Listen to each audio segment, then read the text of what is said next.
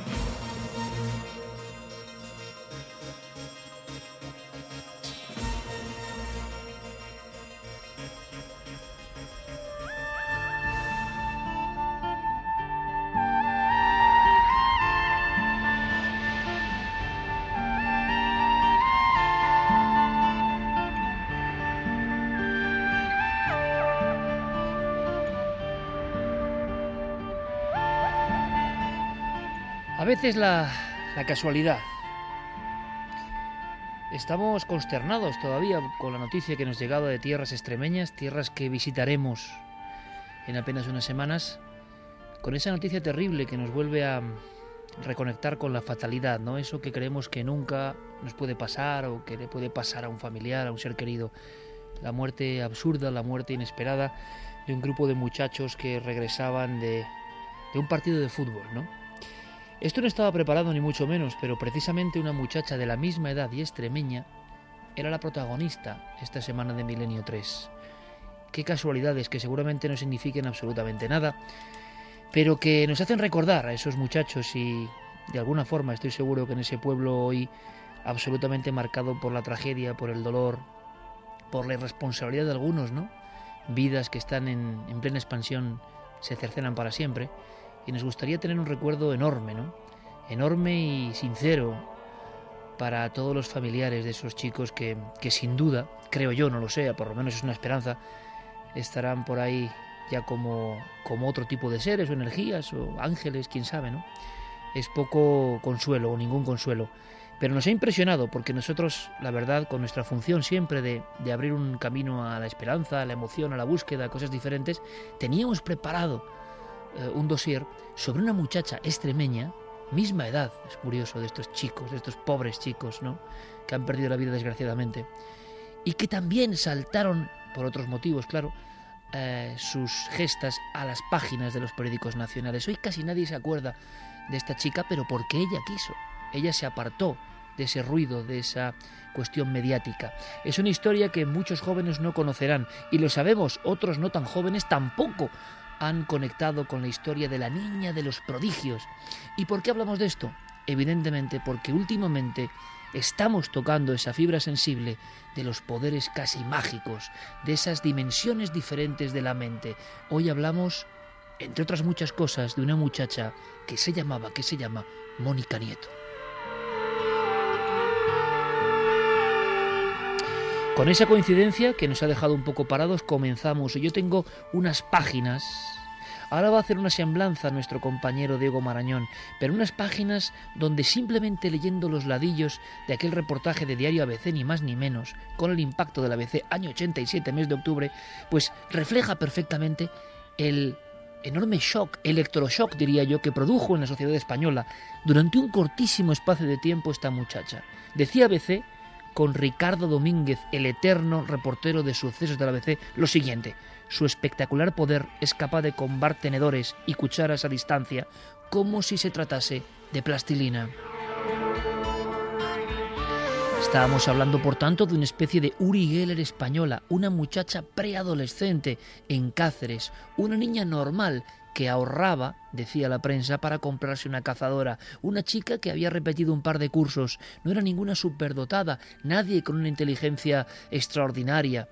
No, era una chica de tantas de una barrera de Cáceres que de pronto, vamos a descubrirlo esta noche, empezó a hacer cosas que eran aparentemente imposibles para el común de los mortales. Decía Ricardo Domínguez en ABC, desde hace ocho meses un grupo de científicos analiza al adolescente con sorprendentes resultados. Añadía, comenzó a demostrar sus habilidades a los cinco años, cuando su madre propuso a las hijas este peculiar juego. Ahora, decía el rotativo madrileño, se encuentra en la segunda fase de estudio, que consiste en reconocer materiales a través de cuerpos opacos. Hemos oído hablar, habéis oído hablar de Uri Geller, Nina Kulagina, los grandes dotados, bajo el punto de vista crítico o bajo el punto de vista crédulo, la sensación de que la mente puede hacer algo inconcebible con la materia. Bien, la semana pasada, amigos de Milenio 3, hablábamos de esas noticias de máxima actualidad y creemos que esto es un nexo perfecto. No es cualquier cosa. Un científico de la talla eh, del experto en neurociencia cognitiva, el doctor Manuel Martín Loeches, nos contaba que había que admitirlo, la precognición existe. Para mí, personalmente, una de las grandes declaraciones en la historia de Milenio 3. Científicos rotundos de nivel mundial como son españoles, pues no creemos que no son de nivel mundial, pero de nivel mundial nos dice Níker, la precognición existe. La mente es capaz de adivinar lo que va a ocurrir. Claro, la segunda fase podría ser hoy, en este programa de milenio. ¿Y la mente puede, como hemos soñado muchas veces, llegar a modificar la materia? Ciertas ondas impulsadas por ciertas mentes, de verdad que serían capaces, no de adelantarse en el tiempo, sino de, por ejemplo, doblar una lámina de metal. Y algunos dirán, ¿y qué prueba más absurda, no? Eso es destinar energía a algo que es, bueno, mover un objeto. Sí, pero ¿es solamente eso la muestra, la punta del iceberg de todo lo que tiene nuestro cerebro todavía por descubrirse? Mónica Nieto, protagonista esta noche, repito, entre otras muchas cosas, porque es el ejemplo perfecto de supuesta paragnosta, persona con facultades extrasensoriales, pero algo quizá más misterioso todavía. ¿Por qué una muchachita que copa las portadas, años 80, los científicos la estudian, actas notariales, cosas increíbles y de repente el silencio? ¿Por qué ese silencio? ¿Por qué de pronto, como ocurre con algunas noticias, todo se olvidó? Nadie sabe nada más. ¿Descubriremos esta noche algo más de esa chica normal que hacía cosas extraordinarias?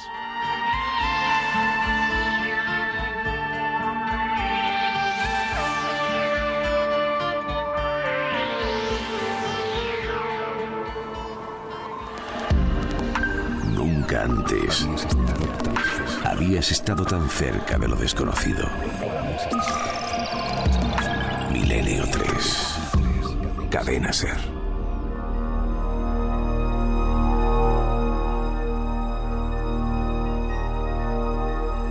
1 y 38 minutos con Fermín Agustí, con Noel Calero, con estas músicas maravillosas que nos meten ya en otro mundo. ¿Estáis todos? Bueno, si estáis, hay que abrir esa llave, esa llave digital nueva, esas líneas de contacto, porque hoy queremos muchas opiniones y mucha interactividad. Carmen, buenas noches. Buenas madrugadas, Iker.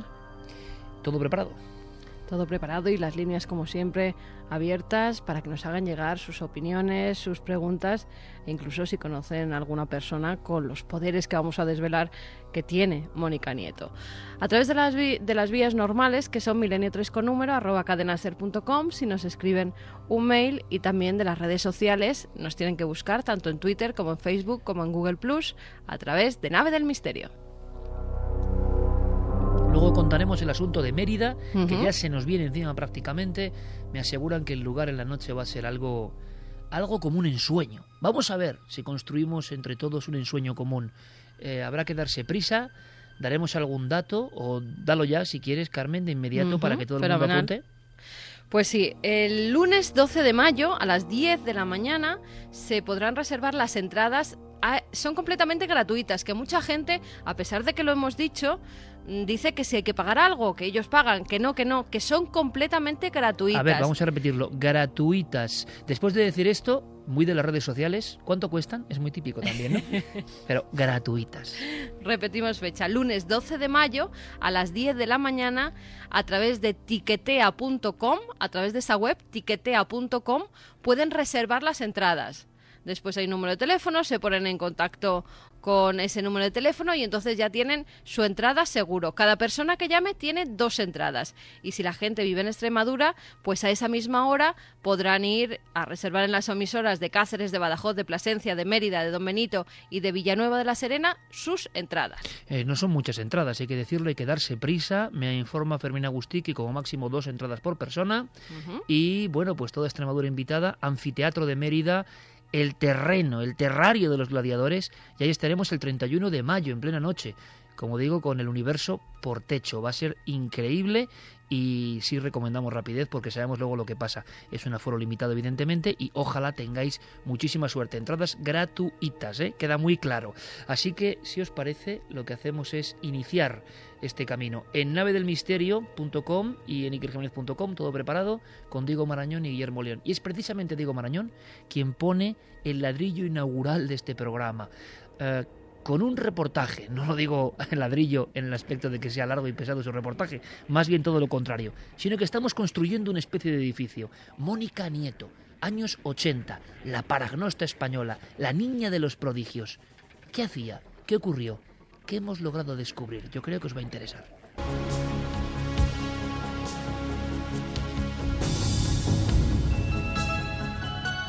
Es menuda, vivaracha y sonríe constantemente, quizá para dibujar unos profundos y graciosos hoyuelos en su rostro. Así comienza la crónica que el diario ABC dedica el 25 de octubre de 1987 a la protagonista de una increíble historia que en ese punto lleva ya meses derrumbando las estructuras mentales más escépticas. Una historia que, sin embargo, tiene su origen varios años antes.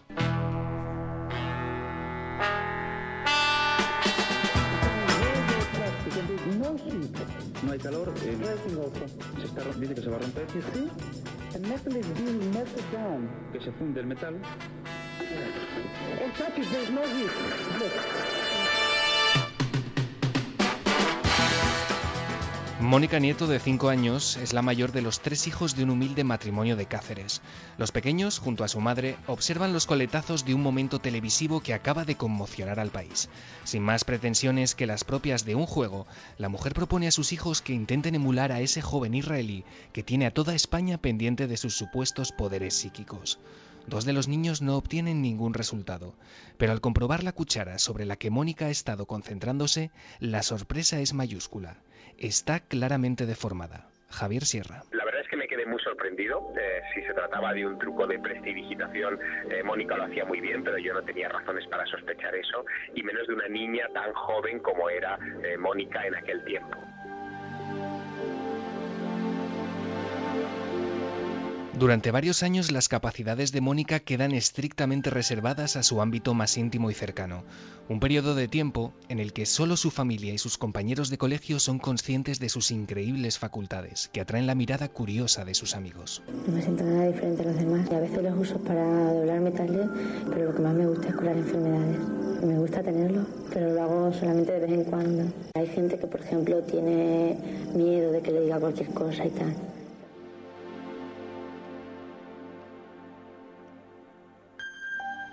Es en febrero de 1987 cuando el Centro de Estudios Parapsicológicos de Extremadura se interesa por su caso. Mónica acepta que los integrantes de una comisión creada ex profeso le realicen profundos exámenes. Algunos de ellos tienen lugar en el Hospital General de Cáceres y se utilizan los más diversos métodos, incluyendo electroencefalogramas o la aplicación de electrodos de aguja bajo la piel. El equipo multidisciplinar encargado de la investigación está formado por un psicólogo clínico, un doctor en medicina especialista en epidemiología, un psiquiatra, un doctor en ciencias físicas, un químico, una diplomada ATS y tres parapsicólogos. No es una cosa que yo digo, bueno, sí, y ya está, ¿no? O sea, que yo he querido hacer pues una demostración de que es cierto para que nadie pueda decir que es mentira.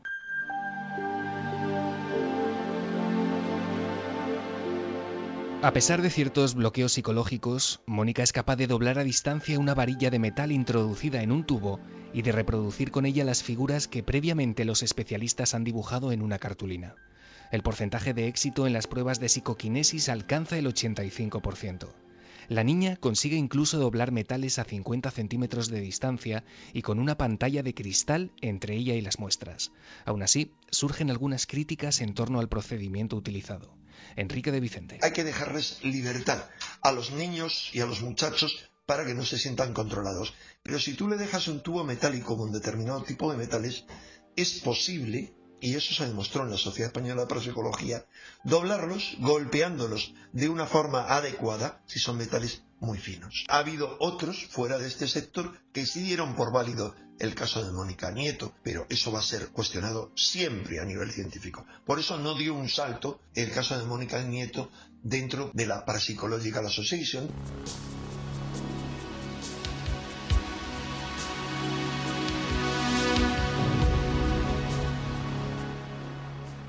En el detallado informe que se elabora se llegan a recoger actas notariales de las experiencias más espectaculares. Su porcentaje de éxito en el campo de la precognición alcanza el 95%. Sencillamente no hay precedentes. Durante dos largos años la colaboración de la niña es total. Investigadores norteamericanos y alemanes se interesan por su caso y Mónica comienza una peregrinación por estudios de radio y televisión tanto dentro como fuera de nuestras fronteras. Sus apariciones en programas de Japón o Italia son seguidas con expectación por la audiencia.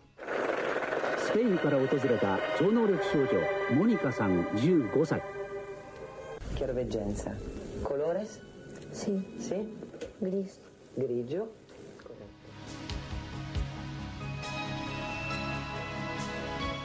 Pese a que en ningún momento reniega de sus facultades, los acontecimientos se precipitan. La repentina fama que alcanza en aquella época hace que la niña diga basta, hastiada de una exposición pública no siempre voluntaria y de ser vista como un mero espectáculo para algunos medios de comunicación, Mónica opta por un férreo silencio que nunca ha vuelto a romper desde entonces. Supongo que Mónica al fin y al cabo era una niña y no quiso verse implicada en esto.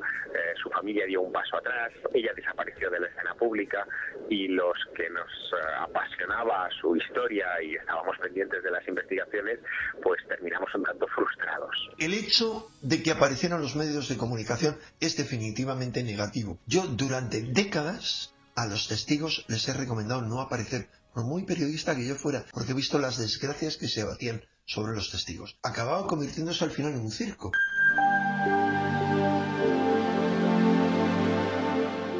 Mónica terminó por orientar su vida hacia las terapias alternativas, pero quienes la conocen aseguran que hoy en día sus capacidades permanecen intactas. El resto solo podemos respetar su silencio, mientras esperamos pacientemente a que la que en su día fue etiquetada como la mayor dotada psíquica de nuestro país decida alzar de nuevo su voz.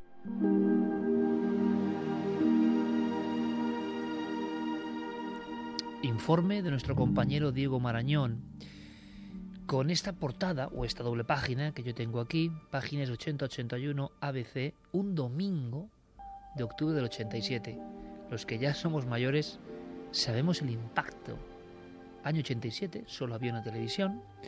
El ABC, me imagino que sigue, y lo sé, sigue vendiendo muchos periódicos como la prensa, pero ha entrado la prensa de papel en una crisis evidente en aquel momento, hace prácticamente 27 años. El impacto era similar a un programa de gran éxito en la televisión de hoy, y quizá me quede corto. A todo titular, Mónica, los fenómenos paranormales de una niña normal y corriente. Y yo hablaba de Ricardo Domínguez, el sabueso de los sucesos de ABC. Cierto momento, él en su crónica parece perder la, la objetividad en el sentido de que la propia Mónica hace algo que le acaba por convencer. Dice, este es un fenómeno, por otro lado, que quizá pueda ser objeto de escepticismo por parte de muchas personas, aunque quien redacta estas líneas se vea obligado a asegurar con todo rigor que la pequeña Mónica no solo dobla objetos metálicos con la mente, sino que además él mismo, se refiere al periodista evidentemente, quiso realizar de motu propio uno de esos experimentos y obviamente con la ayuda mental de la niña logró torcer un tenedor simplemente acariciándolo como si el objeto metálico fuera plastilina. Hay muchas preguntas y muchas cuestiones. Una niña mm, de apenas 12 años, de 12 a 14 años, esa franja manejaba la prestidigitación con esa maestría. Es cierto que hubo actas notariales, que hubo científicos, es tan fácil engañar a los científicos. Hemos sabido de casos eh, en torno a mediums importantísimas, pero ya muy ajadas, ya con mucha carretera, ya con mucha historia ¿no? en su biografía. Pero una niña, ¿ha habido casos similares? Quizás solo los casos del primitivo espiritismo pueden adjuntarse a la categoría de fraude o engaños. ¿Qué pasó con Mónica Nieto? Clara Tauces, compañera, buenas noches. Muy buenas noches, Iker. Tú estuviste eh, conociendo de primera mano, yo no, yo no llegué a esta historia, y tú sí. Y yo creo que por eso tu testimonio es fundamental, como el de un buen, queridísimo amigo extremeño que va a estar ya o está ya con nosotros perfectamente, me dice Fermín Agustí que sí, vamos a saludarle. Gonzalo Pérez Arro, buenas noches. Hola, buenas noches, que Te agradezco muchísimo porque sé que te meto en una faena a estas horas porque has tenido un día muy atareado, pero sé que esto es importante porque es parte de, esa Extremadura mágica, además que vamos a celebrar juntos en, en Mérida el 31 de mayo y que realmente hay tantos misterios, primero en torno a Mónica, en sí a los poderes que tenía, y luego en torno al increíble silencio, porque de ser un caso con estas características, bueno, pues es un caso que yo creo que no tiene parangón a nivel mundial. Clara tiene algunas estadísticas, saludamos por supuesto a Santiago, Santi Camacho, compañero, buenas noches. Buenas noches, Iker. Y Javi Pérez Campos, buenas noches. Buenas noches, Iker. Ojo, eh, hacemos un llamamiento si quieres ya en un retazo brevísimo porque si esto es de película, la niña que junto a la madre ve hacer un juego y parece que tiene poderes paranormales, parece, vamos a intentar descubrirlo, lo que está pasando en algunos lugares de Sevilla también es de película de terror de otro tipo, de aquellas películas de, de arañas en concreto. Si no os gustan las arañas, si tenéis aracnofobia, es mejor que no escuchéis el tema que viene a continuación. No por nada, no queremos alarmar, pero está ocurriendo algo y, y queremos pedir también ayuda e información desde este mismo instante en las redes sociales. Sí, está ocurriendo en la localidad de Dos Hermanas, en Sevilla, concretamente en el barrio de Montequinto. Allí están alarmados, muy alarmados, por la presencia en gran cantidad de un tipo concreto de araña muy venenosa que ha producido daños eh, tremendos en las personas que han, que han sido víctimas de estas picaduras. Y de hecho, Iker, hay una escena que, como tú decías, es muy de película, y es que decenas de farolas, de murallas, de fachadas de edificios han sido empapeladas por unos carteles en los que aparece eh, una fotografía de esta araña tremenda y un mensaje que dice aviso importante, la plataforma por la mejora de Montequinto y vecinos informan, la araña reclusa parda, altamente venenosa, se está extendiendo por el barrio de Montequinto. Bueno, pues será bueno además poner puntos y, y es, ¿no? En el aspecto de, de tampoco causar un miedo tremendo porque esta araña creo que es de la fauna lógica de nuestro país. Se están dando informaciones diversas y es verdad que nos ha llegado una gran cantidad eh, de información de personas muy asustadas y se produce ese efecto de, de, de película de invasión, de invasión de, de, animales que no son muy conocidos y que sí están generando cierto daño, pero ojo, ¿no? Vamos a informar, porque aunque sea un tema que, que, toca de refilo en el misterio, es el misterio sociológico, ¿no? De cómo una barriada, como varios pueblos, porque son algunas poblaciones, están con ese miedo, ¿no? Cuando la araña parda reclusa parece que siempre ha estado ahí. ¿Qué estará ocurriendo? Vamos a investigarlo. Clara, vamos con esos informes sobre, sobre Mónica Nieto, porque los números, si se pueden decir casi como aldabonazos, sorprenden. Sorprenden si son así, como nunca en otro dotado que hayamos conocido, ¿no? Sí, porque además eh, en estas pruebas que se le practicaron a Mónica durante prácticamente dos años, eh, muchas de ellas se hicieron ante notario, ¿no? Entonces, eh, en la primera fase de, de la Hubo investigación... de verdad actas notariales. Sí, sí, sí. Y además, eh, a ver, otra cosa es que yo... Mm, estos porcentajes me parezcan demasiado altos, ¿no? pero mm, realmente yo, por lo que tengo entendido, eh, estas investigaciones eh, se llevaron a cabo con personas que tenían amplios conocimientos, era, o sea, era un equipo multidisciplinar, ¿no?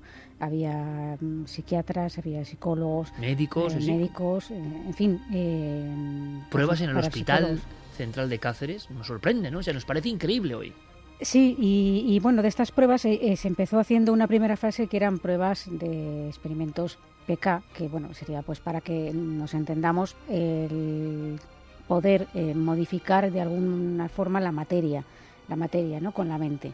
Entonces, en este caso ya lo que hacía, eh, ya tenía un poco la fijación de, de, utilizar los tenedores, que era con lo que había empezado y sin, sin el tenedor no podía, o ella creía que no podía realizar estas eh, estos doblajes de metales. Sin embargo, mm, se hicieron pruebas con, mm, con contacto, es decir, tocando el tenedor o cucharas u otros objetos metálicos y de las 325 pruebas, 272 fueron positivas. Repite eso, Clara, por favor, porque yo creo que estamos hablando de unos números, luego lo comentamos, únicos en la historia, si son así. Pues eso, exactamente. De 325 pruebas, experimentaciones de intentar doblar algún tipo de metal, eh, principalmente tenedores, cucharas, etcétera, 272 resultaron positivos y lo curioso es que Mónica, una vez que los había doblado, eh, lo que hacía era retornarlo a su forma original y esto lo conseguía en un 90% de los casos. E-, ¿Esa laminita volvía a convertirse en una especie de...? No era todavía láminas, eran, em, como te digo, tenedores, cucharas... Ah, perdona, eran los enseres primero antes de eh, las piezas sobre el tubo de ensayo. Exacto, porque ella tenía un poco esta, eh, esta cosa de que decía que ella no podía, que no creía que le saliera, porque ella tenía, proyectaba unas imágenes mentales, ¿no? En un fondo blanco proyectaba la imagen de un tenedor, en, digamos, en posición normal, sin, doblar, y otra imagen con el tenedor ya doblado. Y lo que hacía era fundir esas dos imágenes. En el momento que se fundía esas dos imágenes, ella decía, dóblate, dóblate, y era cuando se doblaba. Entonces ella creía... Sin tocar el tenedor. Tocándolo. Tocándolo tipo Uri Geller. Sí, en esta primera fase. Es decir, la eh, cogía el tenedor con los dos dedos. Pero luego hubo otra fase, cuando ya ella se, se, pudo mm, soltar y, practicar con otros mm, metales, como, como decías antes, con varillas, con láminas y con barras de metal, de diferentes metales, em, con contacto de nuevo, eh, de 505 experimentos, 333 resultaron positivos, lo que es un porcentaje de un 65%. Gonzalo, hablamos de números, años 80, Extremadura, una niña cacereña absolutamente normal, todo empieza como un juego, se interesan determinados investigadores, estos porcentajes, no sé, ¿qué opinas tú como investigador extremeño que, siempre ha estado cerca de cualquier acontecimiento extraño en la región? Yo no recordaba estos números y me parecen, no sé, impresionantes, ¿no?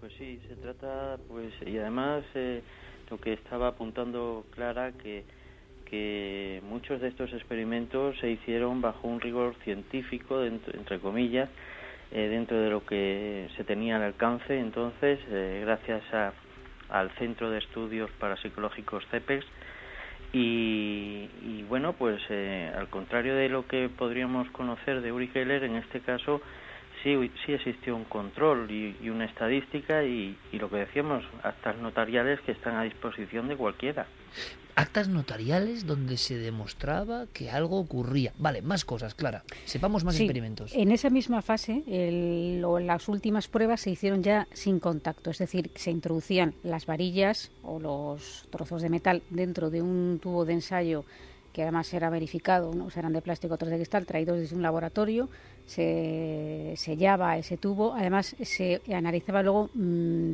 eh, fotográficamente con una macrofotografía para ver que eso no se hubiera, ese precinto no se hubiera mm, abierto de ninguna de las maneras y eh, los investigadores cogían y realizaban algún tipo de, mm, de dibujo, es decir, pues le decían tienes que hacer una onda, tienes que hacer otro tipo de mm, convertir ese metal en ese dibujo que ellos. O sea, no solo deformar el metal, no solo doblar el metal, sino que el metal, por ejemplo, se asemejase a las figuras de las cartas Zener, una onda, un círculo, o lo que sea. O lo que ellos decidieran. O un 8 o lo que fuese. Y en este caso se hicieron 50 pruebas, de las cuales 28 fueron positivas, estamos hablando de un 56%.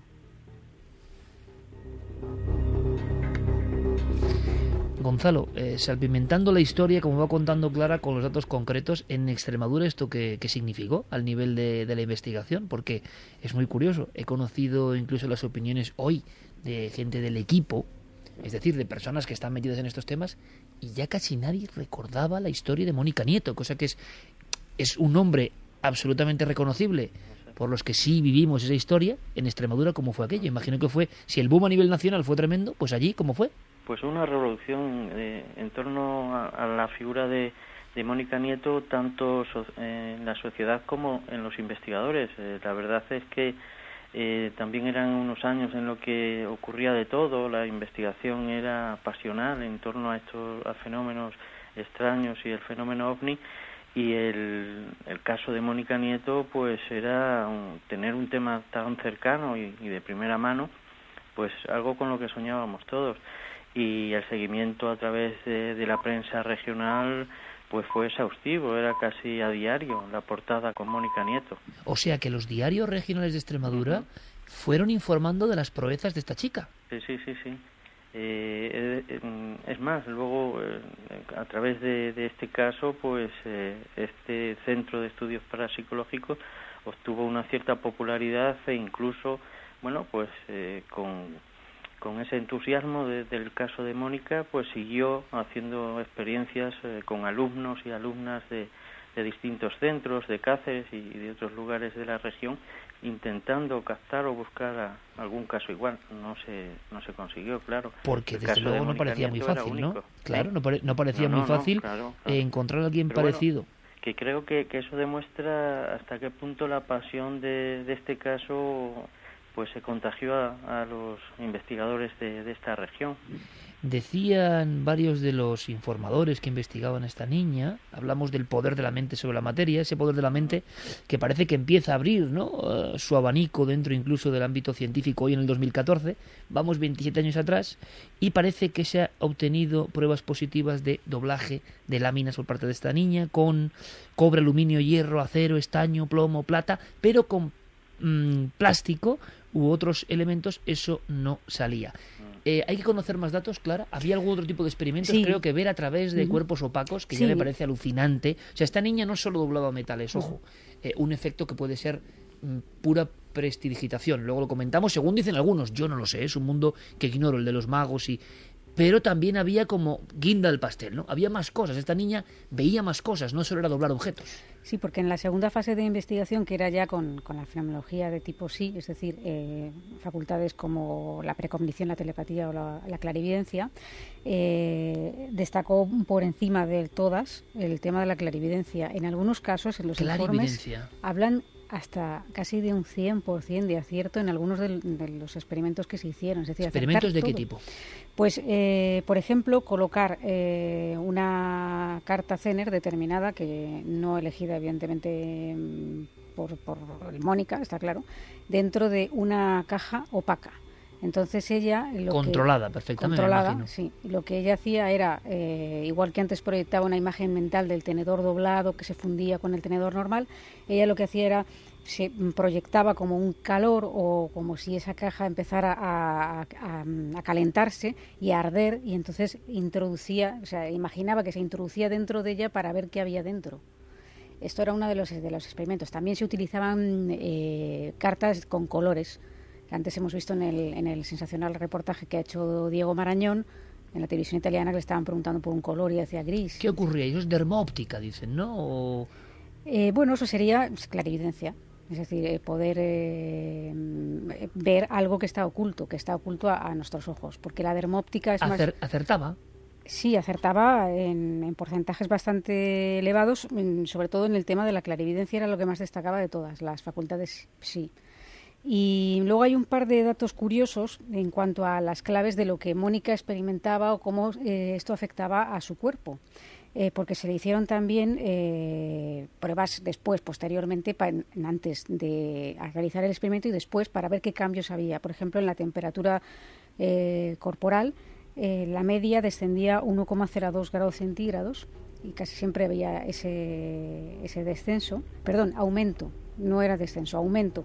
Lo que, va, lo que descendía era la, tensión, la tensión bajaba y también eh, existía un aumento del pulso, es decir, se tomaba todo esto antes y después y se realizaba una media y se comprobó esto. Según parece, incluso en el Hospital de General de Cáceres se hacen experimentos con electroencefalograma, como comentaba Diego, y para el seguimiento eh, de, bueno, digamos, la actividad cerebral en un escaneo mientras se hacen los experimentos. Claro, esto nos parece, Santiago, tan increíble panoplia de sucesos que hoy en día seguro, bueno, imaginaos la repercusión mundial. O sea, no debe haber muchos casos de este tipo, porque hoy en día, con millones de cámaras eh, dando la vuelta al mundo, captando cualquier cosa, y los medios, ya lo sabéis, llenos de curiosidad, es decir, hay pocas cosas raras que se escapan de un móvil ahora mismo y que son trasladadas. Pues hay pocos casos de una niña que demuestre esto. Si esto es así. Si esto es así y, los datos parecen, parecen confirmarlo. Desde luego, eh, el caso de, Mónica Nieto fue víctima pues de la España de la época. Lógicamente, eh, la limitación, este era un país periférico, no era una de las grandes potencias mundiales, ni muchísimo menos. Eh, era un país en el que los medios de comunicación tenían ciertas limitaciones, no había internet, no había, solo había una televisión, etcétera, etcétera, y que no estaba precisamente centrado el ojo del mundo en nosotros, con lo cual eh, si esto hubiese sucedido hoy día, probablemente sería un caso de repercusión mundial. Eh, dicho lo cual, eh, no quiero omitirme decir, expresar la profunda envidia que me dan las personas que participaron en aquellos experimentos.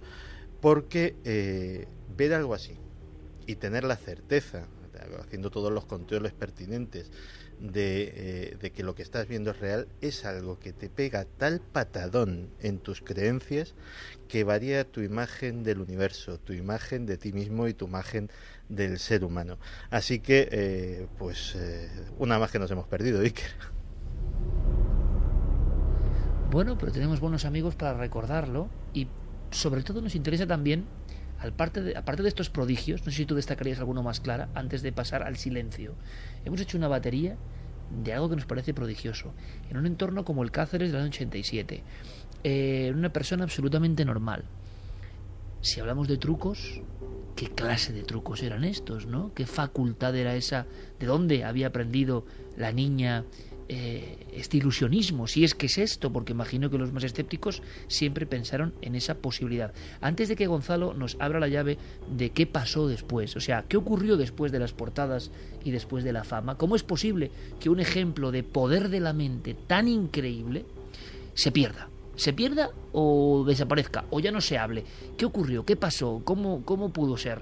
Eh, Carmen, ¿qué opina nuestro público? Porque yo no sé, también hay gente, evidentemente, de las nuevas generaciones si esto lo consideran absolutamente imposible, si esto forma parte de otras fantasmagorías del pasado que ya mucha gente no puede creer, o, sin embargo, si hay personas que evidentemente creen que esto puede producirse. Es muy heavy el, caso en, palabras llanas, ¿no? Es decir, no es hablar de alguien que, que, bueno, que intuye, que no, es doblar objetos. Luego hablaremos un poco de las polémicas, pero doblar objetos en hospital con control aparente con científicos, con actas notariales. ¿Qué opina nuestro público? Bueno, la polémica en las redes es si eh, esto que, hacía Mónica Nieto es porque el cerebro eh, utilizamos solo una parte muy pequeña de él o no. Unos dicen que eso es mentira, que no utilizamos tan solo el 1%, están diciendo algunos, y otros diciendo que es verdad que no utilizamos toda la parte del cerebro y que hay personas con esas capacidades precisamente porque sí la utilizan. Vamos con mensaje. Rosa Álamo decía, la mente es capaz de hacer prodigios que todavía desconocemos. ACB, qué manía de experimentar con las personas extraordinarias. Por más que experimenten, los científicos no los creerán. María José Pulido se dice que cuanto más se desarrolla la precisión de los instrumentos de medida, más pequeños son los objetos movidos. Miguel Delgado pudo existir una transportación de energía de Uri Geller hacia Mónica Claudia Domingo mm, dice que se perdió un caso tan impresionante por los comentarios de la gente y del que pensarán. Entidad oscura, yo creo que estas personas saben controlar y enfocar los impulsos eléctricos cerebrales para realizar estos doblamientos. Digo, Cozar Lobo, la mente lo puede todo, solo tienes que creer en lo que puedes hacer.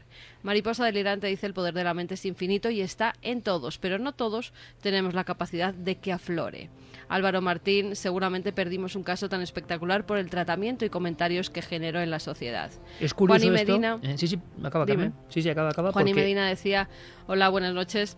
Maravilloso programa. Recuerdo yo niña cuando salió Uri Geller en televisión, mi primo dos años menor que yo doblaba las cucharas con solo tocarlas y concentrarse. Yo lo vi y casi no lo podía creer. Parecía de mantequilla. Mi tía, su madre, le prohibió que volviera a hacerlo.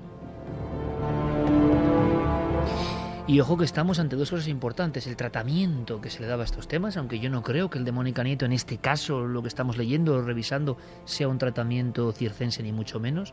Se refería Enrique a que él ha aconsejado a muchos testigos que no vayan a programas, eh, programas que son más bien de la década de los 90, no, no en los 80, ¿no?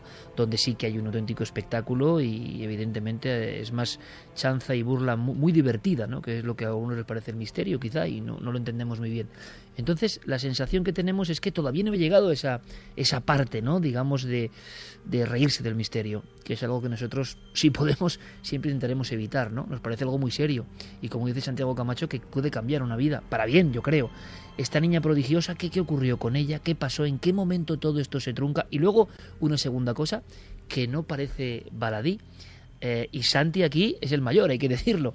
Y quizás recuerde esa emisión de, de Uri Geller, porque Mónica parece que es después con la radio, una emisión de radio, cuando ¡pum! hacen el experimento porque su madre, bueno, pues como, como un juego. ¿Cuántas personas, que es un misterio que había que analizar, cuántas personas, eh, yo recuerdo, por ejemplo, la primera vez que vi la escena de Uri Geller, no fue en la televisión, en un recuerdo de Íñigo, ni mucho menos. Fue algo que ahora mismo lo tengo en mi mente, lo que es la mente también, ¿no? ¿Os acordáis de Zipizape, no? Las grandísimas criaturas de, del gran Escobar que han ilustrado nuestra infancia, ¿no? Parecen cosas, yo creo que como de muy niños para los niños de hoy.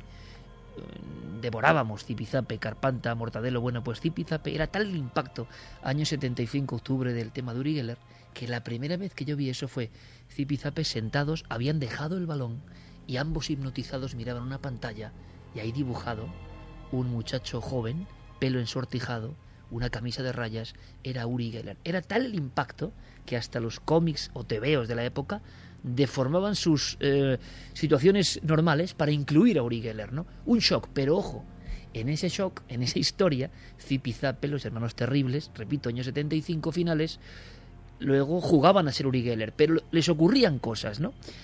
A las personas. Y es que eso es lo increíble. Iñigo me lo ha recordado muchas veces. Lo asombroso del fenómeno Uri Geller, y ahí entra la familia de Mónica Nieto, es que muchas personas en sus casas, ellos, sea lo que sea el poder de Uri Geller, hicieron extraños prodigios.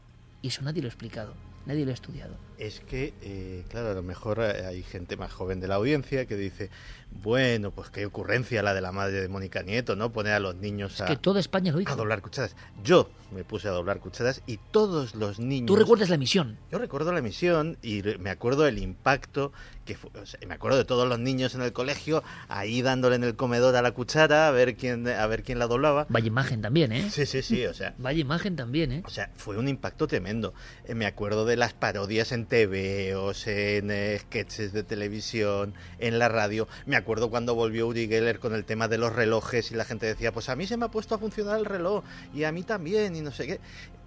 Es decir, Su eh, gestión colectiva, de acuerdo, lo que sea, pero muchas personas guardan aquella noche como un recuerdo imborrable donde ocurrieron cosas que nunca habían previsto, ¿no? En su casa. es un recuerdo imborrable, es decir, y ya te digo, a mí me pilló siendo pues como Mónica, siendo, siendo un crío, pero eh, es probablemente, supongo que si me pongo a pensar ah, sacaré alguna más, pero es una de las pocas noches en que la magia de verdad, la magia, con todas las letras, se adueñó del país y yo creo que se adueñó del país no solamente esa noche, sino durante toda una semana extraña en el que eh, 35 millones de españoles que éramos entonces creímos en lo maravilloso, todos juntos.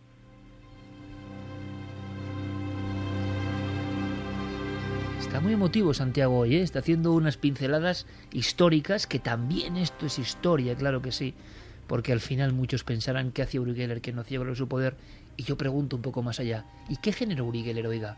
Yo no sé lo que era, pero ¿qué generó en la gente? ¿Les hizo maravillarse? ¿Les hizo creer?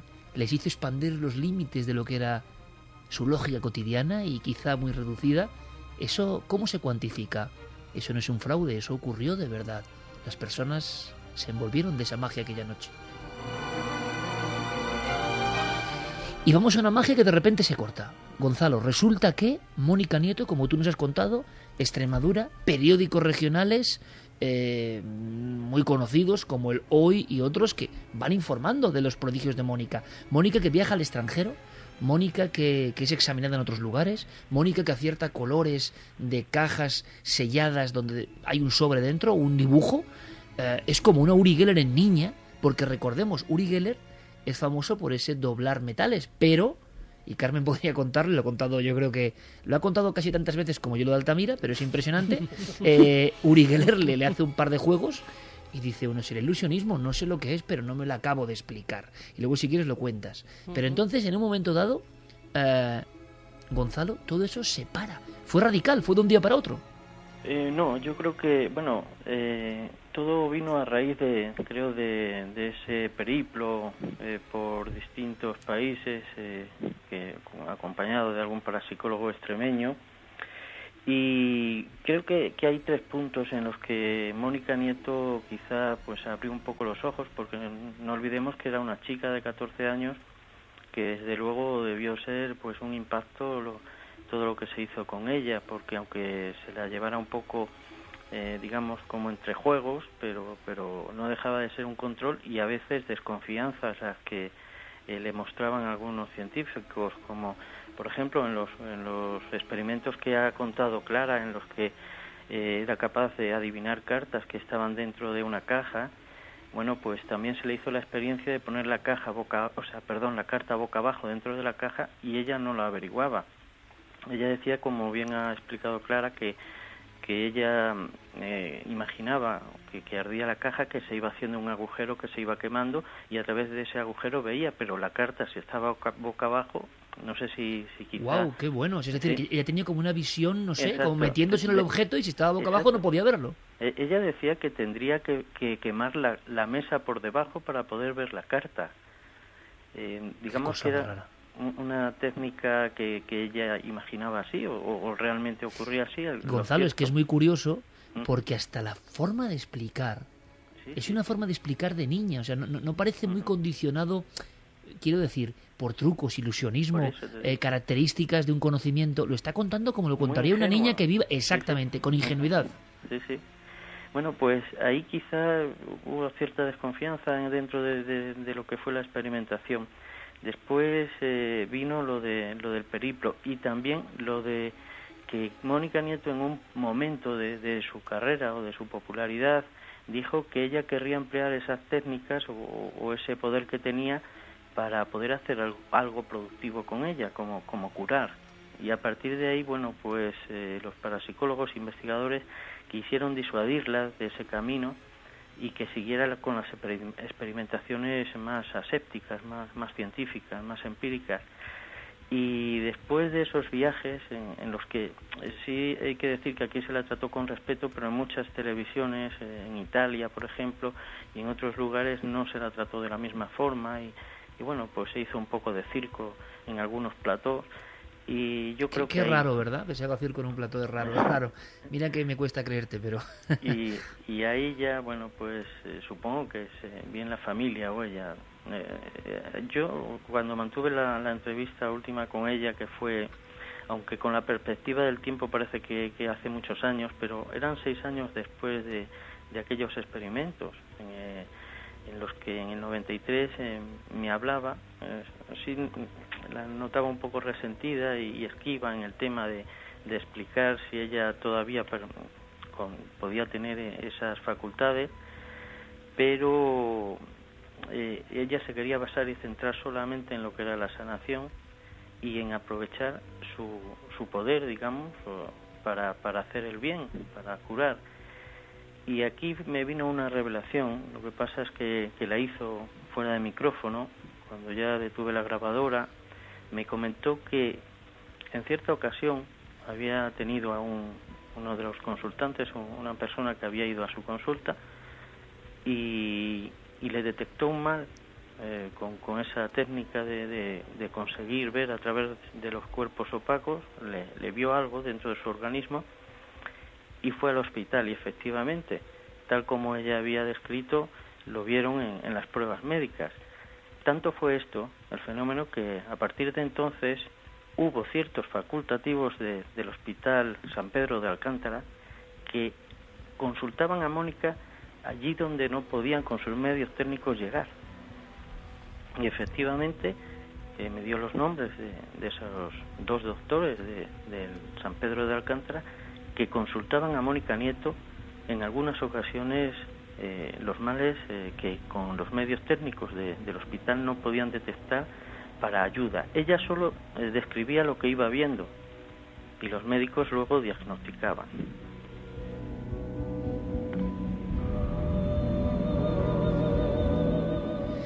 Pues yo creo que nuestro amigo Gonzalo Pérez Serrano se acaba de dejar de piedra porque son datos que ya dices, bueno, ¿será posible esto? ¿Será posible en la España de los 80?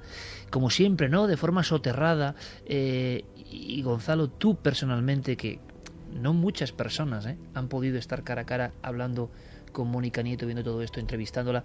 Eh, tu opinión personal, porque nos has dado la clave que luego podemos comentar que me parece, yo no sé, esta niña tiene un libro, esta niña, sea cual sea su verdad o por qué, esta historia personal de una niña que de repente dice, oye, que yo quiero dedicar todo esto para curar.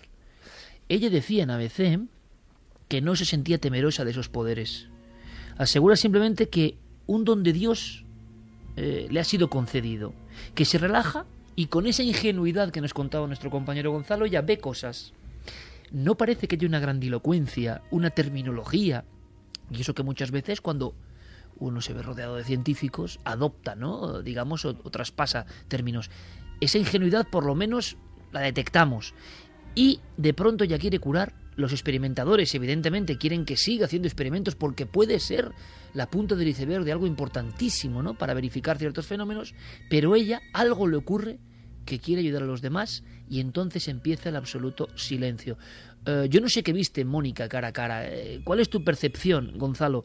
¿Crees realmente que esta muchacha, que es un caso excepcional, que habría que preguntarse y por qué esta muchacha sí y otros no? O mejor, ¿cuánta gente sí que tiene esto, pero jamás lo ha creído ni se ha puesto a desarrollarlo porque no ha habido ese chispazo, ese momento de demostrar cosas porque casi nadie cree en esas cosas? Es decir, es un caso excepcional, de acuerdo, pero a ti, a nivel de sabueso de, la Extremadura mágica, hoy, ¿qué opinión tienes en el recuerdo de esta chica cuando la entrevistaste? ¿Qué sensación te dio? ¿Realmente era todo tan auténtico como se nos muestra aquí en este viaje por la historia?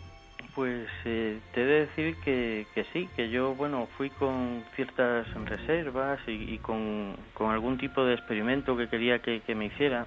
Al fin y al cabo, al final todos intentamos eh, lograr una demostración, ¿no?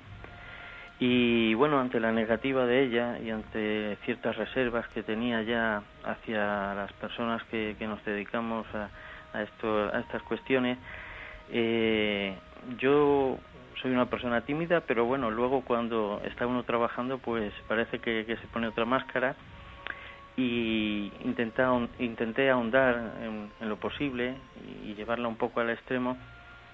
Y sin embargo ella me descubrió la forma de ser que realmente era yo. Vale que puede ser psicología, vale que puedan ser mil cosas, ¿no?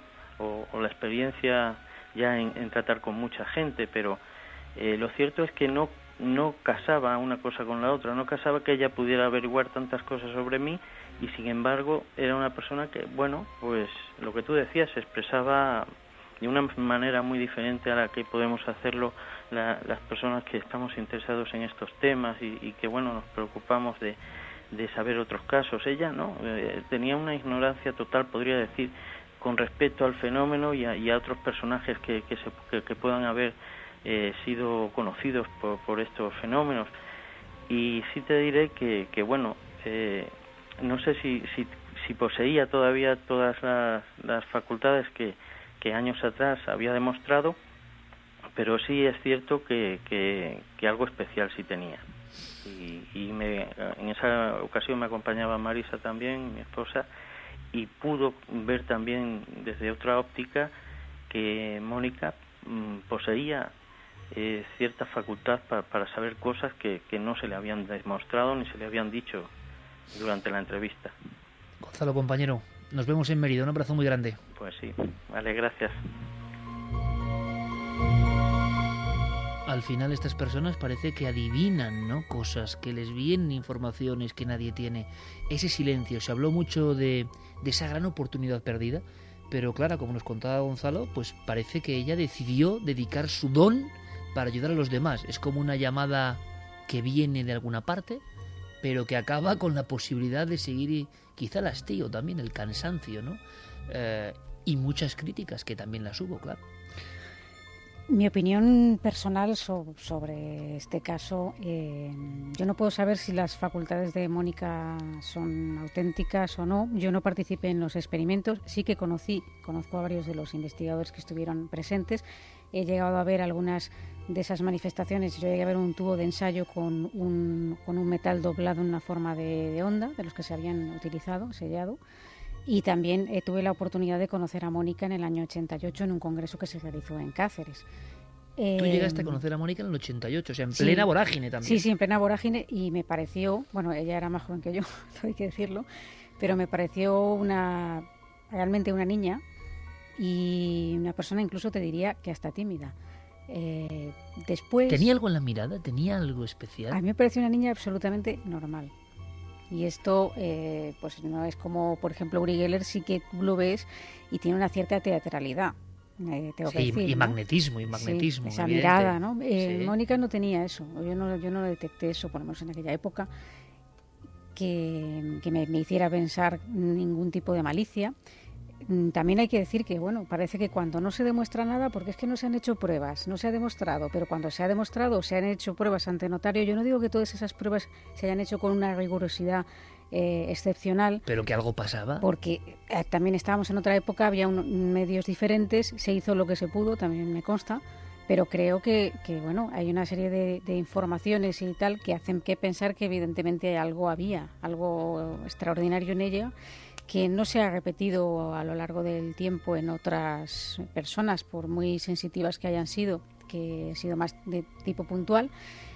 Y yo particularmente eh, creo entender por qué Mónica se apartó un poco de, de todo esto. ¿no? Eh, nosotros contactamos con ella esta semana y tengo que decir que ella pues mm, fue muy amable eh, y me comentó que realmente no era por nada en concreto por lo que no quisiera hablar, que era una política que había adoptado hacía ya tiempo, que le seguían llamando de medios mm, muy importantes algunos, que conocía el programa y que si alguna vez se decidía hablar probablemente lo haría aquí, porque conoce el tratamiento y le gusta.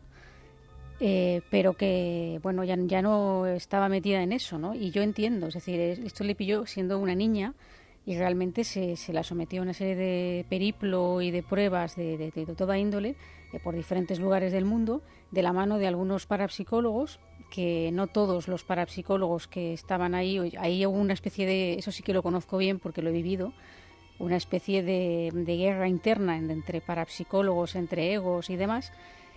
Y creo que entre fueron un poco los parapsicólogos los que se cargaron el caso, es mi opinión. Y creo que ya lo que lo que quiso simplemente es eh, apartarse un poco de todo, de algo que no se le había casi ni pedido opinión y que cuando ella fue consciente de dónde estaba metida y tuvo que tomar una decisión y elegir qué prefiero hacer en la vida, ser feliz, eh, ser normal o convertirme en este fenómeno mediático que era. Eh, yo creo que ella optó por la, la decisión, en mi opinión, más sabia.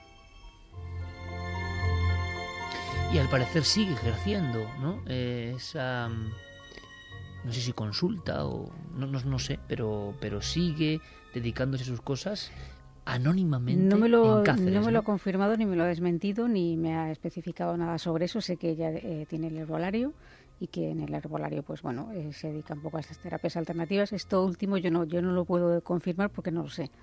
Ojalá algún día, yo no pierdo la esperanza de que Seguro que sí. quiera hablar si con tiene que ser, será. Eh, y además hay una cosa muy interesante, ¿no? Y es que, bueno, yo os voy a contar una anécdota que seguro que a muchos ya, bueno, no, no les va a llegar porque, porque no conocen al personaje. Quizá, por ejemplo, a Javi Pérez Campos si le impresione. Eh, a mí hubo alguien en una casa en Madrid, en el Parque de las Avenidas, que me hizo la muestra de cómo Mónica Nieto doblaba los metales, ¿no? Es un señor llamado José Luis Jordán Peña, yo era muy joven, y él estaba todavía estudiando o viendo los análisis porque era como muy problemático. La evidencia era la evidencia, ¿me comprende Santiago? Es decir, los metales se doblaban y la niña veía dentro de cajas cerradas. Entonces, algo había que, hacer. ¿Qué ocurre? Ocurre que eh, José Luis Jordán Peña, necesitaríamos un programa para hablar de él, pero una persona de la Sociedad Española para Psicología, psicólogo industrial y persona que ha estado envuelta pues, en historias como Las caras de Belmez o Hummo, y, en algunos aspectos un poco más o menos oscuros, él estaba ahí investigando a Mónica Nieto y estaba francamente preocupado. A mí me lo dijo. Me acompañaba entonces, también como yo, un imberbe Lorenzo Fernández, año 90, Parque de las Avenidas, Y Jordán Peña le veía a su nombre, que para nosotros era un gran investigador en aquel momento, un padre de la parapsicología, científica, y él estaba preocupadísimo. Pero decía, solo hay una solución. Y entonces dice, mira, mira este bote, este es como los botes, como los que doblaba Mónica Nieto. Y en cierto momento se marchó de la habitación, allí quedamos Lorenzo y yo sentados, él eh, cerró la puerta esmerilada de, de, su despacho y luego apareció y, y estaba completamente doblado el, la finísima laminita de plomo dentro del tubo de ensayo.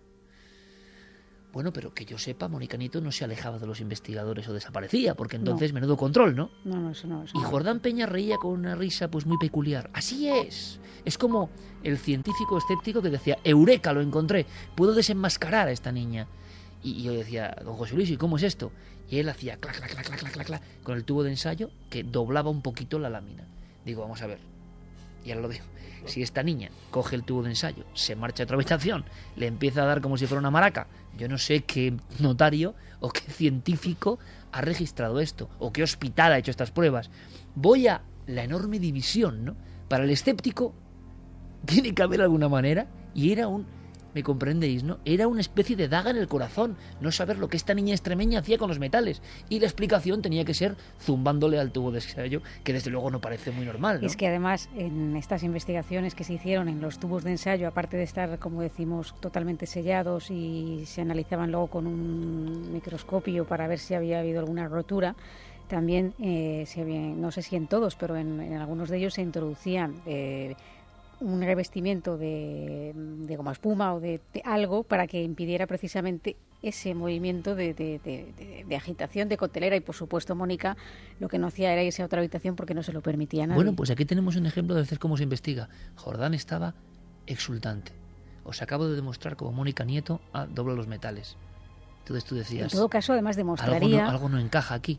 Demostraría que se puede reproducir ese fenómeno, pero que se puede reproducir, todos los fenómenos paranormales se pueden Sí, reproducir, claro. pero que se puedan reproducir no significa que no haya fenómenos auténticos. Nuestro amigo Gonzalo nos ha dejado de piedra, por lo menos a mí, sabiendo que en el hospital de Cáceres había médicos que consultaban a Mónica como radar humano. Mónica Nieto, amiga, si, si confías en nuestro rigor y nuestra forma de ver las cosas, pues un día nos encantaría que hablases con nosotros. Lo que quieras hablar, no vamos a hacer ningún circo. Simplemente nos parece una historia humana fascinante. Sobre todo porque hay una gran pregunta que es ¿cuántas Mónicas Nieto hay y no lo saben? ¿Cuántas nunca se van a poner a hacer cosas? ¿Cuántas nunca van a querer demostrarlo porque no creen? ¿No? ¿Y cuántas Mónicas Nieto hay y no lo sabemos nosotros? Es decir, Sin ¿Cuántas duda. personas en la intimidad de su hogar, conocidos solamente por eh, sus familiares, a veces ni siquiera por ellos, a lo mejor en la soledad de su cuarto, hacen algo que nos parecería milagroso si pudiéramos verlo? 2 y 32 minutos. Vamos, a hacer una cosa con Fermín Agustí y os voy a decir una cosa. Va a ser la última vez que lo hagamos. Va a ser la última vez que lo hagamos, sí. Porque, bueno, es el tema de hoy. Está en el inconsciente colectivo. Pero ya repetirlo mucho quizás, bueno, ya nos da igual, ¿no? Lo de Trending Topic simplemente demuestra que estáis ahí. Va a ser la última vez que lo hagamos, Fermín. Yo sé que quitamos un clásico, pero para no cansar tampoco a la audiencia, pero en este momento, Pues en este momento, Milenio 3 es trending topic en, en Twitter. a partir de lo dejaremos en el misterio, ¿no? Cuando somos, si además lo que importa es que estéis con nosotros, muchas gracias Fermín, como siempre. Eh, porque algunos pueden pensar que es un poco de ego, ¿no? Y, y tampoco, simplemente gracias por estar ahí. Y sobre todo lo que pasa con Milenio, que yo creo que hay más oyentes el domingo y el lunes que el sábado. Pero bueno, eso nos gusta también, ¿no? Este programa es de largo alcance y si mucha gente está descubriendo ya a Mónica Nieto, nos encanta. Que ahora me voy preparando ya los mensajes para cerrar este tema, pero yo os voy a contar rapidísimamente una historia. ¿Hay algo parecido? Hubo algo parecido. Joaquín de Argamasilla nació en 1905. Su padre, fijaos curioso, fue marqués de Santa Cara, fue el presidente de la Sociedad Española de Estudios Metapsíquicos, que sería la parapsicología de hoy. En fin, el niño Joaquín Argamasilla empezó a demostrar poderes. Cuando uno ve lo que hacía Argamasilla, se da cuenta que es Mónica Nieto, pues 80 años antes. ¿Qué ocurrió con él? Bueno, recientemente nuestro querido compañero Pablo Villarrubia ha seguido su pista, la pista de su historia, de tantas historias perdidas, ¿no? De personas que de repente parece que veían a través de cuerpos opacos y eran capaces de doblar metales y de adivinar cosas. Es curioso también, es como si el prototipo de paragnosta, de persona con poderes, es capaz de no, solo de hacer una cosa, Es como que se ha aproximado a otro velo de la realidad y controla varias cosas. Esas cosas puede que en cierto momento desaparezcan o no. Argamasilla, ¿cuál era su poder? Pablo nos lo cuenta. Controlado por un notario, además, que observaba toda la, secuencia de, hechos, metían un papel eh, dentro de una caja de madera generalmente, escribían algo en ese papel o generalmente un recorte de prensa, se cerraba la caja y él, con las manos extendidas, los brazos estirados eh, y los ojos vendados, hacía un esfuerzo para ver a través de esta caja. Según, eh, por ejemplo, Valle Inclán, él comentaba que su mirada atravesaba la rendija de la caja, entraba como una lámina de acero finísima, se quedaba con la imagen que había en la caja y luego volvía a doblarse y volvía a salir de la caja. Esa era la visión, digamos, un poco mm, metafórica, ¿no? La explicación que intentaba dar Valle Inclán a esta mirada como penetrante, ¿no? Que penetraba por dentro de la caja.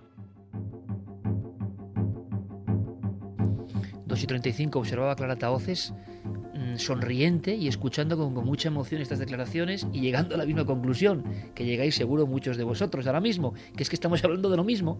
Argamasilla, a su manera, Valle Inclán creía que era como una lámina que se metía y podía ver el objeto dentro de la caja tal y como estaba.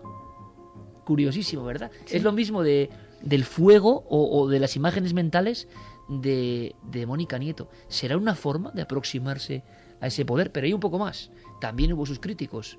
No ha cambiado mucho la historia. Críticos que le atacaron duramente. Él hacía sus demostraciones, pero muchos pensaron, a lo Jordán Peña, que eso era puro ilusionismo, ¿no?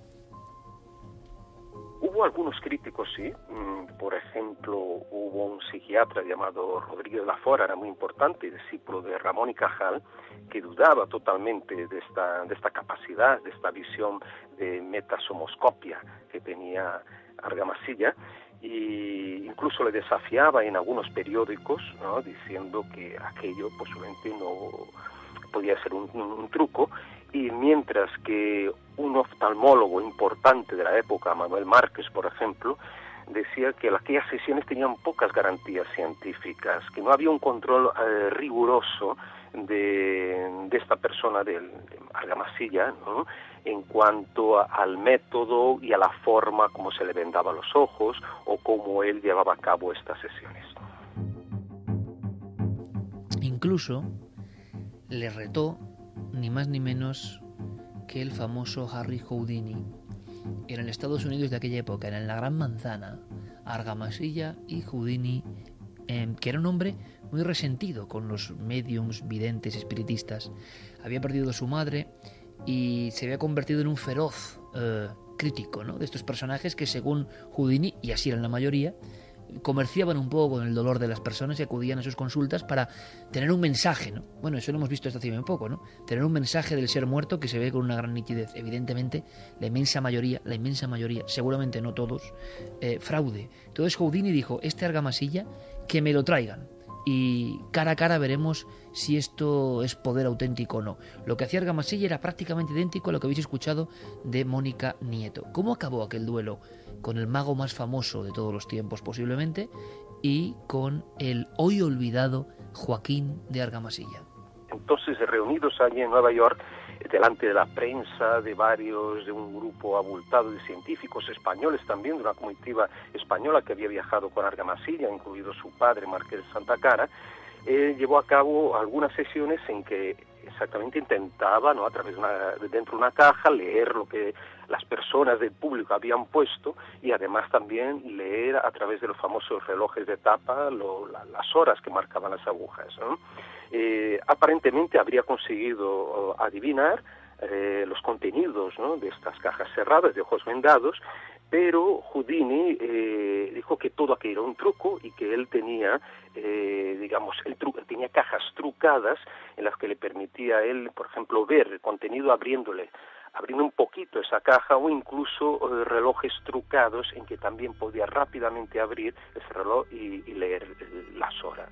Eh, sin embargo, eh, esta es, digamos, la opinión de Harry Houdini, y en España periódicos como el ABC eh, daban toda razón a, a Argamasilla diciendo que él sí poseía verdaderos poderes paranormales.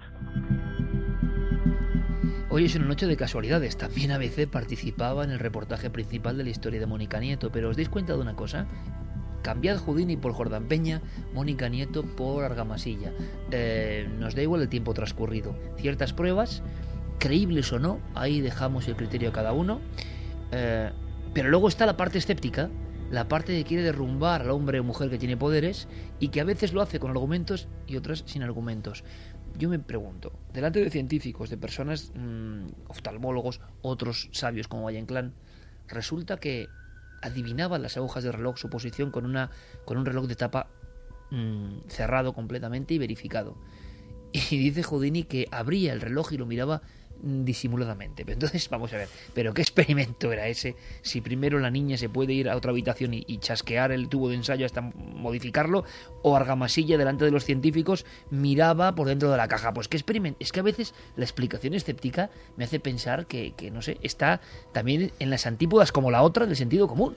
Fíjate que me estoy acordando toda la noche de algo que parece que no tiene nada que ver, pero que lo explicaré. Hace muchos años la NASA encargó a, un think tank, a un grupo de expertos, a un panel de expertos, un informe sobre eh, lo que supondría para la humanidad el anuncio de la existencia de vida extraterrestre. Y lo que le dijeron estos expertos a la NASA es que básicamente si algún día se encontraban con esa vida extraterrestre, que se les quitase de la cabeza la idea de eh, anunciarlo porque haría que los cimientos de la sociedad, de los estamentos científicos, de la religión, de absolutamente todo, empezasen a tambalearse y podía provocar un cambio social. Imagínate que se verificase taxativamente que alguien, un ser humano, normal y corriente, como tú, como yo, como cualquiera que nos escucha, es capaz de hacer cosas sobrehumanas. Es capaz de hacer cosas Desafía imposibles. ¿No sería un reto a esas mismas instituciones científicas, políticas, sociales, religiosas, exactamente igual que si nos dicen que hay vida inteligente en cualquier otro planeta? Pues yo creo que en parte de ahí viene ese afán por negar, ese afán por demostrar que es falso, ese afán por ocultar. Dicho por Santiago Camacho. ¿Y qué dice nuestro público, nuestra querida audiencia, Carmen? Pues mira, primero mmm, una duda que ha quedado en la gente, que tú has dicho que el programa se oía más el lunes, el martes, y creen que hay programa lunes o martes. No, no hay programa a lunes través o martes. De, a través de, de las webs y, y de cadenaser.com y de a través de todas las plataformas digitales. Solo hay una emisión de, de Milenio 3, que sepamos, vamos. De momento. Raúl nos dice, es esencial recordar la extraña desaparición del investigador del cerebro y facultad de sí, Jacobo Greenberg. Sí, señor. Darvos dice, ¿se sabe si algún oftalmólogo estudió los ojos de Mónica para saber si eran iguales a los de cualquier otra persona? A nivel oftalmológico parece que no, ¿verdad, Clara? No tengo constancia de ello, creo que no la pregunta también surge porque Diego ha puesto una foto simplemente de los ojos de Mónica y la verdad que dan una sensación de claridad, de limpieza que, que, que te extraña, incluso siendo una niña de su edad. Son unos sí, ojos. Tiene una expresión especial, ¿verdad? Totalmente. JMGS dice la mente es poderosa y es capaz de muchas cosas inimaginables, clarividencia, telepatía, telequinesis. Para mí somos capaces de ello. David Guerrero, en referencia a lo que tú decías, sí que dice que en la revista SICAMMA de la Sociedad Española de Parapsicología apareció un artículo de Jordán Peña donde relataba algunos de los trucos que según él usó Mónica Nieto en algunos de los experimentos a los que la sometían. Uno de ellos, para doblar metales dentro de tubos de ensayo, consistía en coger los tubos, moverlos fuertemente, como has dicho, en un descuido y parar el brazo en seco de forma que la lámina de metal impactase contra el propio tubo y se doblaba. Esto es bueno, ¿eh? Menudo descuido. O sea, estaban todos los científicos mirando para otro lado, tomándose una copa de brandy, no sé, yo no lo acabo de entender muy bien, pero oye, si así dice lo que dice en el Jordan mismo Peña... artículo comenta algunos trucos más que parece que descubrió Jordan en su análisis de Mónica. Dice que siente no tener a mano ese número para comentar esos otros trucos ni las otras estrategias que usaba. Leonardo Moore, hay tanto farsante que aprovechan la fascinación de todos por este tema que a alguien con ese poder le es casi imposible hacerse creer. Lucía Pinazo dice, estoy segura que Mónica sigue utilizando su don para ayudar a los demás. Antonio Rubio, pues si esta niña solo quería ayudar, y hacer bien a los demás, y eso de las críticas a ella seguro que es por envidia. Usako Utada, si yo tuviera ese don jamás me expondría al público, siempre habrá quien no te crea y desacreditará sin inmutarse. Miguel Delgado le hubiera funcionado el truco de la cuchara o el de los relojes a Uri Geller a través de la radio. Fue a Eh, través de la radio realmente. Lo que le ocurre a Mónica Nieto es una emisión de radio, ojo. Diego lo ha ilustrado en la televisión, pero luego hay algunas reposiciones y algunas invitaciones de Uri Geller a programas célebres de misterio de la época y en uno de esos programas es cuando la familia conecta, ¿no? Precisamente no es la noche masiva de octubre del 75 por televisión. Akasha dice, si fuésemos conscientes de todo lo que hace nuestra mente de manera inconsciente, no sabríamos encajarlo y no enloquecer. Miguel Marín es un fraude. Si se pudiera utilizar esas fuerzas, ya se habrían utilizado con fines militares. José Manuel y quién Estudillo- sabe si no se, se- se emplean, ¿no? Esa es la gran cuestión. ¿Qué sabremos nosotros? José Manuel Estudillo preguntaba que qué pasó con los que practicaban la telequinesia en la Rusia soviética, qué pasó con el experimento de USA para influir en la vida de personalidades soviéticas a través de fuerza psíquica. ¿Estará Mónica en los archivos de la NSA y de la, y de la CIA como Uri? Bueno, eso dará para otra historia, Santi, pero resumiendo, mm, casi todos fueron víctimas de este mismo olvido. Curioso olvido, aunque parece que en algunos casos más forzado que otra cosa, ¿no? Sí, de hecho, eh, el caso más célebre es Nina Kulagina, eh, que efectivamente, pues eh, cualquiera ahora mismo en YouTube puede eh, poner ese nombre y ver una serie de, doc- de filmaciones de, de los años 50 y 60 absolutamente asombrosas en los que esta mujer eh, parece manipular todo a través de la telequinesis una serie de, de objetos. Y bueno, eh, esa investigación eh, que a los norteamericanos les inquietó mucho, toda esa investigación soviética en las fuerzas psíquicas, efectivamente en algún momento cayó en el más completo de los olvidos. Y Clara nos quiere comentar. Sí, y eso que hubo, en este caso, hubo un juicio y Nina Kulagina lo ganó. Es verdad. En este caso, eh, claro, vemos a una persona de la órbita soviética con años ya.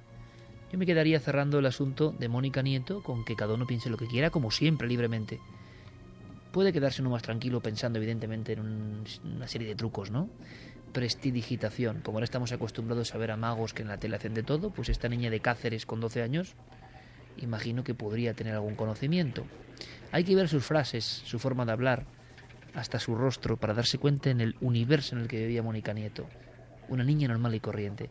Para mí lo sorprendente es que una niña normal y corriente de repente se le empieza a excusar de todo tipo de trucos para los que hace falta mucho estudio, mucha destreza y mucha capacidad. Y esa niña de Cáceres, pues, era una dotada del ilusionismo. Muchos, muchos incluso dentro del mundo del misterio, ¿verdad, Clara? Se quedarán mucho más a gusto pensando que sí, evidentemente, y borrando de un plumazo toda esa historia humana tremenda.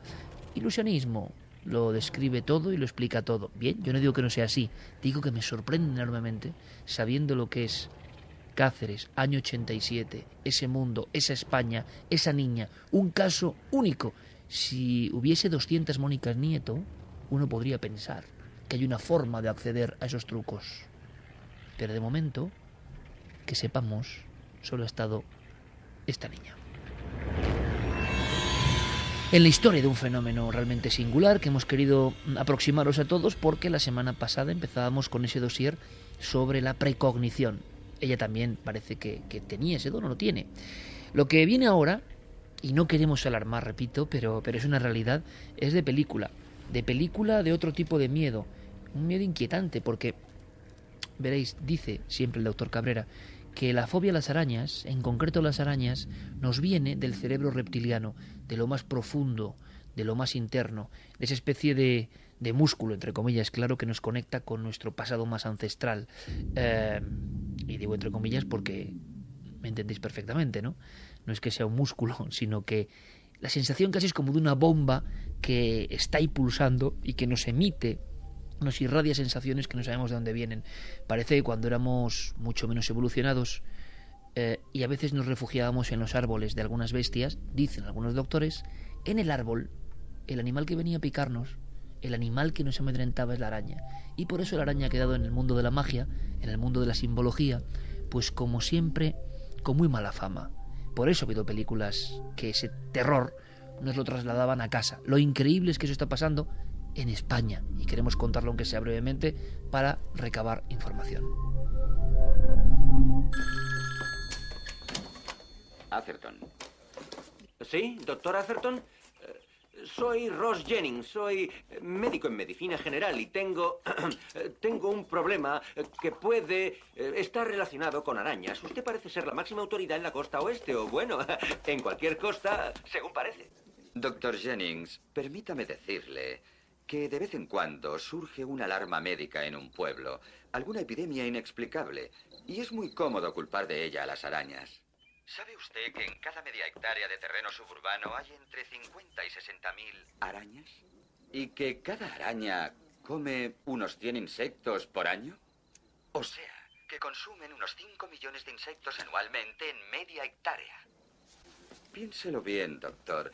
Tal vez el planeta fuera inhabitable sin las arañas. Doctor Atherton, no tengo nada contra las arañas, pero ha habido tres muertes en este pueblo. Y mucho me temo que va a haber alguna más. Nos vamos a una zona concreta de Sevilla. Como decía Javi Pérez Campos, se está empapelando eh, la zona con, con auténtico miedo. Yo no sé si es un miedo excesivamente impulsado por, por, la dinámica de la información de hoy en día, ¿no? En que cualquier noticia, ¡pum!, salta. Pero es verdad que como fenómeno sociológico nos interesa y también para pedir un poco de precaución y mm, recabar información. Eh, estas voces son de vecinos, eh, Javi, que están sufriendo las consecuencias. Sí, incluso se han, han, aparecido agrupaciones de vecinos solicitando ayuda, por ejemplo, a Salud Pública, a la Universidad de Sevilla, solicitando recogida de ejemplares en las casas, porque ya se han encontrado eh, más de 11 que tienen recogidas en esta asociación y son muchas las personas que las han visto incluso, por ejemplo, en sus cuartos de baño. Si quieres, vamos a escuchar algunas de esas voces han aparecido unas arañas y hubo un caso muy grave en una niña del bloque 30, le picó una araña, no sabían que era una araña, pero después ya lo identificaron y necrosa el tejido celular, llega hasta casi el hueso, tuvo muchos problemas, estuvo ingresada. Hay un chico afectado eh, de otra zona de, de, de, otra zona de Montequinto y también pues ha tenido que ser pa pasar por el quirófano. Hemos averiguado que hay ya varios casos registrados que han tenido que sufrir injertos de piel, entonces ya el, problema digamos que se hace más, más grave. Y en cuatro días tenemos en casa ya ocho ejemplares. Además, en cuartos de baño, casi siempre en cuartos de baño. En la toalla, en el albornoz, en la pared, en la bañera. Por detrás de muebles que no se mueven, como armarios, los marcos de, de, las puertas también, las rendijas que se puedan quedar, también pueden anidar perfectamente en la madera. Esa zona les encanta. Por detrás de los marcos de, de los cuadros. Hay que abrir ventanas y los, aparecen mucho en los cuartos de baño porque ellas necesitan humedad, calor y oscuridad. 2 y 52, pues hombre, la verdad es que este tren de voces, como lo llamamos aquí en el equipo, esas voces hiladas, que son las voces del pueblo que está sufriendo esto, eh, son como un cúmulo de, de, las pesadillas del inconsciente colectivo. O sea, baño, que es intimidad, albornoces, toallas, arañas que entran. Santiago Camacho estaba poniendo, estaba como haciendo un gran alarido, es una cosa muy suya, un alarido, pero sin, sin proferir ningún sonido, evidentemente, estamos en la radio. Y yo veía, al, al, al, analizar su rostro, pues lo que muchas personas estarán imitando casi en este momento, ¿no? Porque va a lo sustancial de nuestros miedos, ¿no? una cosa tan pequeñita como las arañas, que ¿qué hay que saber de esta araña en concreto que se está recogiendo?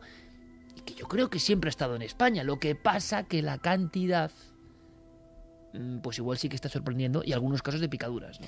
Bueno, lo que hay que decir es que en los medios se ha dicho que esta, bueno, en los medios y en Salud Pública y la Universidad de Sevilla, analizando los ejemplares que les han llevado, que se trata de una reclusa parda. Lo que ocurre es que existen eh, diversos tipos de reclusa parda. La que nosotros tenemos en España es la reclusa parda del Mediterráneo, que se cree que llegó desde África, que hace unos 10 años aproximadamente se está viendo en nuestro país. Ah, o sea que no era fauna autóctona, sino que llegó desde África. Efectivamente, y que, por ejemplo, en localidades como Cáceres, en las Islas Canarias, se ha visto también. Eh, y, pero aquí el problema es que es una especie de araña poco agresiva, que no ha atacado con estas características anteriormente y mucho menos con este número de, de afectados.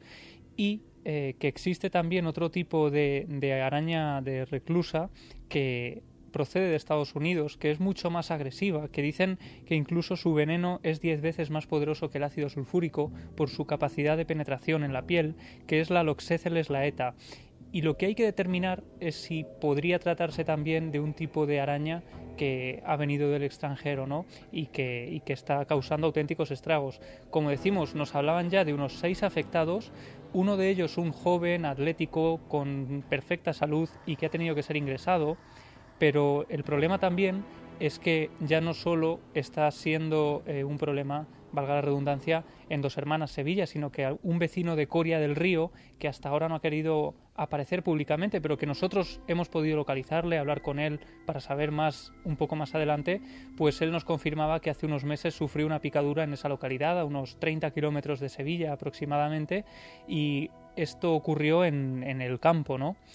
Pero creo que ese tipo de araña, la, reclusa parda, se ha visto en diferentes puntos de España en muchas ocasiones. ¿eh? Claro, aquí el problema es, como decíamos, los daños que está causando, porque es una araña que no es nada agresiva, que suele eh, morder, pues cuando uno está durmiendo, por ejemplo, se meten en, el, en las sábanas y cuando se gira inconscientemente ya se siente atacada y ataca, ¿no? Pues le estás arreglando. Claro.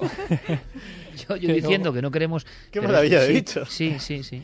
Claro, eh, y bueno, y no estamos enseñando, pues por ejemplo, fotografías de los estragos que causa en las, con las mordeduras. Pero es una araña pequeña de tamaño realmente. Muy pequeña, de entre 4 milímetros sí, sí. y extendida puede llegar hasta 30 milímetros, que ya es mucho más grande, sobre todo las hembras.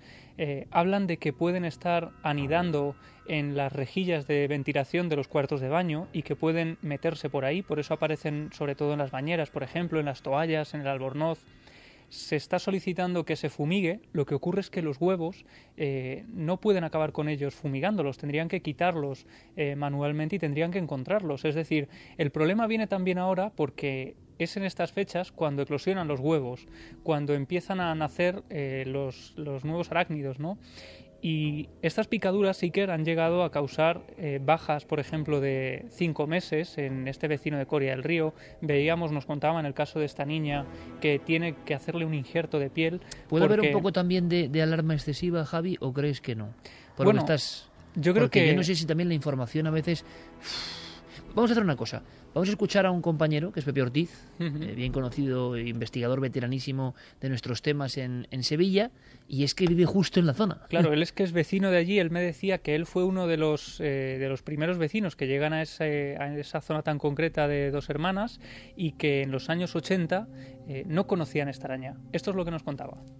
Este tipo de araña que ha aparecido en la barriada de Montequinto de Sevilla, la araña reclusa parda, parece ser también que se está extendiendo por todo el barrio. Lo que te puedo decir a lo que afecta a mi persona es que soy un vecino de, esa barriada de Montequinto y he visto cómo ha causado un cierto cierto miedo eh, en todos los habitantes de Montequinto. En mi, en mi misma casa ya no se dejan las, las ventanas abiertas y a las puertas y tal, sino que hemos tenido que recurrir también a poner estos mosquiteros eh, finos para, para que no entren ningún tipo de, de este tipo de araña. Este tipo de araña nunca se ha visto, por eso esto ha sido, por eso ha sido la alarma tan enorme que ha, que ha causado. Curiosamente, eh, dicen los científicos que tendremos que acostumbrarnos cada vez más a ver especies, sobre todo de insectos, que proceden de los ámbitos tropicales del África eh, tropical y del África subtropical y que por el calentamiento global, por el cambio climático, están ampliando su, área de existencia. Es decir, aunque viniera un barco con un contenedor, con, un, eh, con una mercancía que estuviera infectado de determinados insectos, antes nuestro clima era absolutamente incompatible para su supervivencia y mucho menos para su proliferación y para su dispersión. Ahora es, nuestro clima se empieza a parecer más a su clima ideal, con lo cual ese ejemplar o esos dos o tres ejemplares que vienen sueltos por casualidad, de repente encuentran un lugar idóneo para aclimatarse. ¿Cómo podríamos hacer un retrato robot de esta araña? Eh, vamos a hacer una cosa. Vamos a hacer que nuestro público, nuestros oyentes, siempre participativos, a través también de las redes sociales, de Nave del Misterio, en Facebook, en Twitter, en Google Plus, nos envíen información, nos pueden enviar fotografías. Hay webs, por cierto, muy buenas en España, donde tú mandas una fotografía de una araña que te has encontrado en casa y te la identifican, cosa que no es ninguna tontería, ¿eh? porque eh, no hay que matar las arañas porque sí, porque las arañas son seres vivos, no. Pero claro, también hay que entender que uno está en su casa y esa araña es de verdad peligrosa, vamos a hacer que nos envíen información y datos, si hay especialistas, porque esto ha ocurrido en las últimas horas, ¿no? Eh, si hay especialistas, por favor, que también nos escriban milenio3 con número arroba cadenaser.com, repito, en Nave del Misterio en las redes sociales, porque a la vuelta, Javi, analizamos un poco más esta situación, vemos lo que nos está llegando, vemos si hay personas en la provincia de Sevilla, porque lo que ocurre es que luego hay mucha más información en otras zonas de España. Entonces yo no sé si es una especie invasora, si siempre ha estado aquí. Iremos indagando ¿eh? y dando información mucho más fidedigna, pero esto ha ocurrido en los últimos minutos. Así que a la vuelta, aparte de muchas cosas, comentamos un poco este pánico ¿no? propio de película en Sevilla con la araña reclusa parda. Ahora todas las noticias y enseguida volvemos.